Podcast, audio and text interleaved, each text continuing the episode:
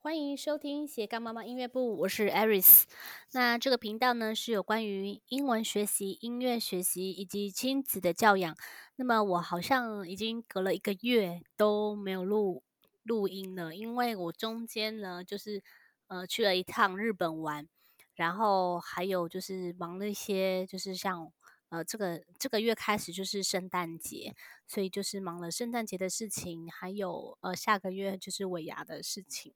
所以就是还蛮忙碌的。所以今天就拨空了，就又再录了一集。那今天想要跟大家分享的是，嗯、因为我最近在我们呃赖的群组啊，所以大家都在讨论说，哦，那我们就是线上课上课的的时机点。还有就是，如果在上线上课之前，怎么在家里做呃，就是 retail 的这个这个工作，就是诶，这个功课呢，要怎么样去执行？还有就是平常我们家呃，在在阅读阅读完之后，然后会做哪些事情，然后加强这个听呃，加强听或者是口说的这个部分。好，那前些日子我可能就是。在呃十二月初的时候去了日本玩，那现在因为我我先生打了三剂高端，所以就是呃受害高端者，就是 就是没有办法呃不做 PCR 就出去的，所以去日本的话，现在就是有高端的补助嘛，就是如果你是高端的呃打疫苗的呃高端者，那你就是有三千五百块的补助费。所以就是去日本之前，那我们去做 PCR 的话，就是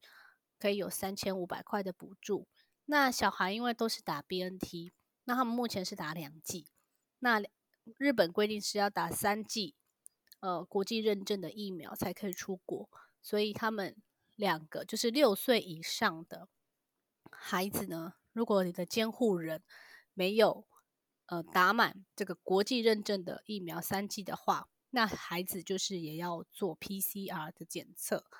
所以呢，哥哥跟二哥就做 PCR 的检测。那 BNT 的话是没有补助的，所以他们一个人就花了三千五，三千五这样子。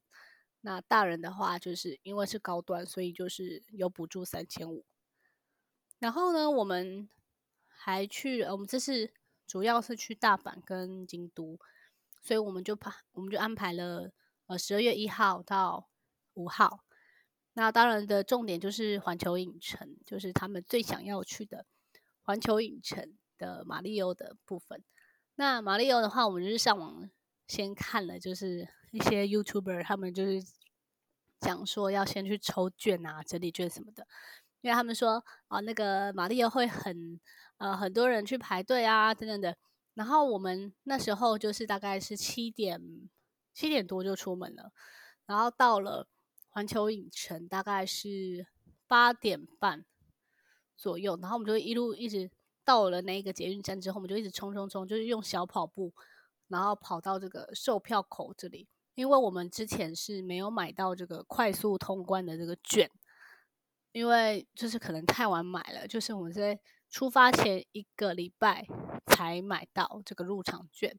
所以要奉劝大家，如果要你笃定说你要去环球影城，那一定推荐你要买快速通关，你就不用排队。就像我们排那个马里奥赛车的话，就排了大概两个多小时，快三小时。那一整天下来，就是其实脚已经累瘫了，脚瘫了，就是还要买东西啊，提东西，所以就是。还蛮累的，那不过还是很开心的，因为我们大两个大人带着三个小朋友自自由行。那第五天就是呃第四天第五天就是去京都，第四天去京都，然后第五天就是在住宿的这个天王寺的附近，然后看一看绕一绕，然后就拍拍照啊等等的。所以第四天是去京都，就整天都是京都。然后第二天去环球影城，然后第一天的话我们就是坐。坐联航，然后早上到，大概到饭店的话就是大概中午这样子，所以还蛮好玩的。那我也有分享这个行程在这个粉丝团。好的，那嗯、呃，我看看到那个就是呃呃，妈妈有在问说，小朋友呢在念完佩佩猪可以念什么，可以接什么书？然后给他科学科普类型的东西，他就没有太大的兴趣。不知道可以增加什么书给他念，或是有什么建议呢？那我是有问他说，是佩佩猪的什么样子的类型的书？那他说是 Life ABC 的，那也是就是好像是网络也有推荐过的。那我们自己家里是没有没有念过这一套啦。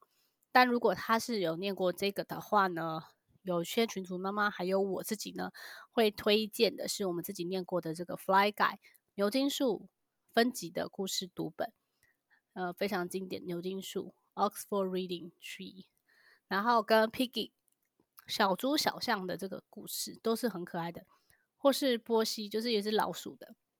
然后还有这个 Pete and the 呃 Pete the Cat 就是有一只猫的，但是有一只猫的那个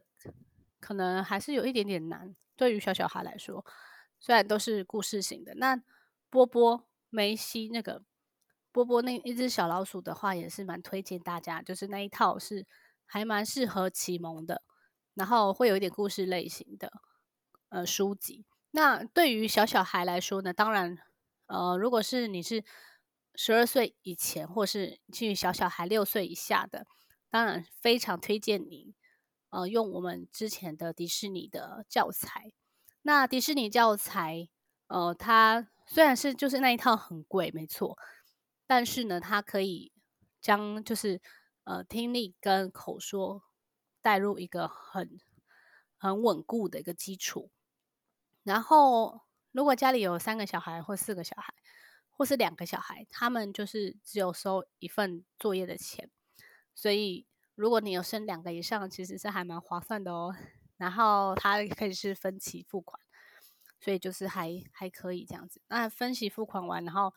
你自己在带带领孩子的过程当中呢，其实也会遇到很多的困难。那有坊间的呃群组啊，或者是 Facebook，或是我们这个社团呢，都会可以提供，就是呃，如果你在学习迪士尼的过程当中有遇到问题，或者是你的顾问，呃，我的顾问就是呃都非常好，那他们就是呃售后的服务也都非常好。那嗯、大家可以提供参考。那再来就是呢，就是呃，孩子在线上课程之前呢，我们其实像弟弟，他就是没有那么早去上线上课，他甚至呃老三，甚至到现在还在学龄前，我都还没有让他去正式拿笔去写字。呃，主要是说就是他的手的呃发展，然后其实二哥是比较早写，那比较早写的话。嗯，我弟弟就是因为他其实比较个性也比较坐不住，所以我就没有让他写，没有让他那么早写字。然后他就是着重在可能会画画啦，或弹琴啊等等的。然后呃，有些孩子是说只会回答或是 yes 或是 no，就只有就是句点王这样。然后妈妈当然在旁边会比较着急一点。那或是说老师在问什么的时候，小孩突然不会回答。然后妈妈就会在旁边，就是妈偷偷回答，或者是就是在旁边骂小孩，或是就是表情狰狞的想要小孩回答。那其实，呃，据据我自己的经验啦，就是其实妈妈如果孩子有这种情况的话，可能是还太早上线上课。那线上课之前呢，我觉得有几种方式可以提供各位妈妈参考。那第一个当然就是。共学，那共学团体参加共学团体，就是说在你们家里的附近啊，或者是你自己认识的朋友里面，那你可以去找一个老师，然后他愿意带一个小团体，比如说带你们四个人或是三个小朋友，然后一起每个礼拜，比如说二四都各一天，然后来做这个共学的呃共学的课程。那也有是。就是在地的老师有做这个英文共读的个课程，那其实我觉得让孩子去固定参加的时候，他也会呃因为同才的力量，那他我会去知道说不是只有我自己在单打独斗，然后妈妈也会带着我去呃这个团体好像是在玩哦，可是有在学习当中，其实我觉得也是蛮好的。然后我觉得也不用太急着说 一定要上线上课，那。其实在，在跑这个环语课程的时候，我也是比较多的时间是在哎自我练习，然后还有呃持续扎实的做功课，然后呃功课还有每天都是一定要讲，就像英文为什么呃每天口说能力能够进步，那其实是每一天呢至少要讲十五分钟至我觉得三十分钟，就是你每天都有练习的时候。那他的那个流利度当然是一定会慢慢有差。如果是一个礼拜只练习大概两次，然后呃，或者是每每两天才练习一次，妈妈其实工作也没在忙，然后没有时间去教，呃，就是叮咛他说要讲什么讲什么，那其实就是慢慢进步的会有限。那再来是说，呃，就是。呃，除了上共学课啦，然后还有第二个，就是在家里的时候也是要平常就是要练习去讲。然后一开始我们讲的时候是弟弟，那以弟弟来的例子来说的话，他因为他是比较坐不住的孩子，就是老三，所以他看到哥哥会讲很多，诶，很多他自己其实能力还没有到的事情，那其实他也会想要尝试。那我那时候就是想说。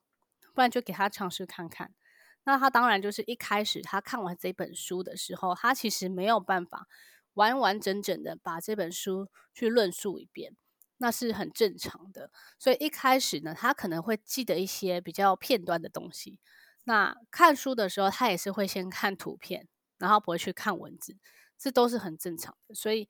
我觉得可以慢慢来，那就是引导他说，呃，他可能会问他几个问题。你可能在像牛津树的这个最后面一页，它上面都有一些简单的问题提问。那你可以也是用成呃改成你自己的话来问孩子。那妈妈自己呢，我我自己会尝试的是用英文去问他，可能三到五个问题。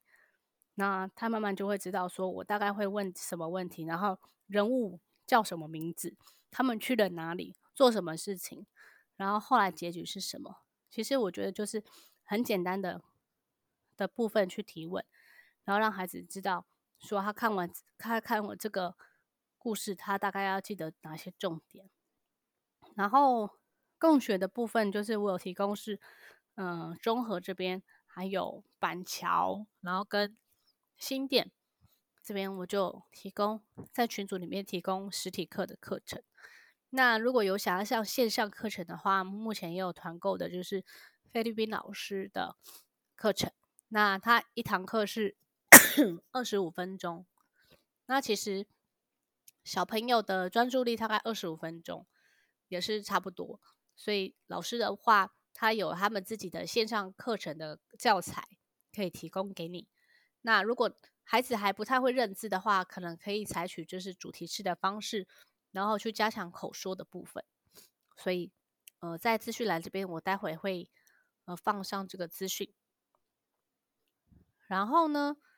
嗯、因为我最近确实是比较忙忙碌一点。那口说的部分，呃，我们除了我们自己在家里，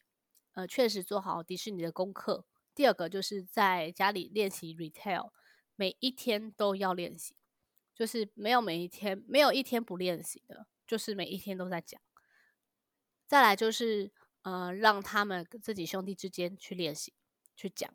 那一开始就是就是我很多次跟大家提及，我们在放学回家在车上的时候呢，这个通车时间，那我会鼓励他们去用英文去聊天。那聊天的时候呢，就是当然是中英文去夹杂，然后讲久了就慢慢越来英文的比重就会越来越高。然后他们有用英文去。聊天的时候，会给适时的给他们一些奖励，例如可能多看电视，可能多看三分钟，还是就是多看两分钟、三分钟，这样慢慢的、慢慢的加这样子。那在呃，我们在环宇迪士尼在快要毕业的时候呢，我们就转去这个板桥的外师。那板桥的外师共学呢，它是一次上三个小时。那一开始我觉得三个小时好像蛮久的。但是其实老师是很风趣的，很有趣的，所以课程当中不会觉得呃时间过得那么快，呃那么久。反而会觉得时间很快，然后呃是呃课程内容也非常丰富。那会建议是至少听得懂一些基本的英文指令，然后至少呃我觉得要六岁以上会比较稳定。然后呢，像嗯、其实除了英文之外呢，都是大家会很好奇我们家的三宝会不会吵架等等的。其实也是常常每天都在吵架、告状啊等等。那至至于哥哥的话，因为哥哥是比较是呃比较综合型的人，就是说他自己也有情绪。那弟弟会会吵嘛，然后二哥是比较稳定的，但是他会在。三不五时就是被弟弟激怒，就是二哥被弟小弟激怒，然后会反击啊。比如说弟弟他在地下室，我们去停车停在地下室，然后他就会手去摸那个墙壁，然后手黑黑的，然后就就是摸二哥的白衬衫这样子类似的事情，或者是他我们家有养鱼，那他就是会去偷偷喝那个鱼缸的鱼的水。那就是诸如此类的事情，然后让二哥很很就是觉得他很烦，就是 有时候觉得说弟弟老是做一些 就是让他的认知当中觉得很不可思议的事情，然后我就得让他学习，就是不一定每个人的呃性情都像他一样的稳定。那弟弟时时常不按牌理出牌，那当然就是在这过程当中会。弟弟，因为哥哥对弟弟是很包容性的，很高的。那弟弟就是有时候会得寸进尺，就是会说要呃拿哥哥的东西，那趁哥哥不注意的时候去拿，或者去开他的东西，不经过不经过这个同意的。那当然，我在这过程当中，我也是哥哥会生气嘛，那会觉得不被尊重。那我会跟弟弟说。那弟弟有时候，哥哥当然有时候是不想要借他嘛。那呃，至于这样子的话，我就会问他说：“那呃，弟弟是要呃要大概哥哥你会过多久，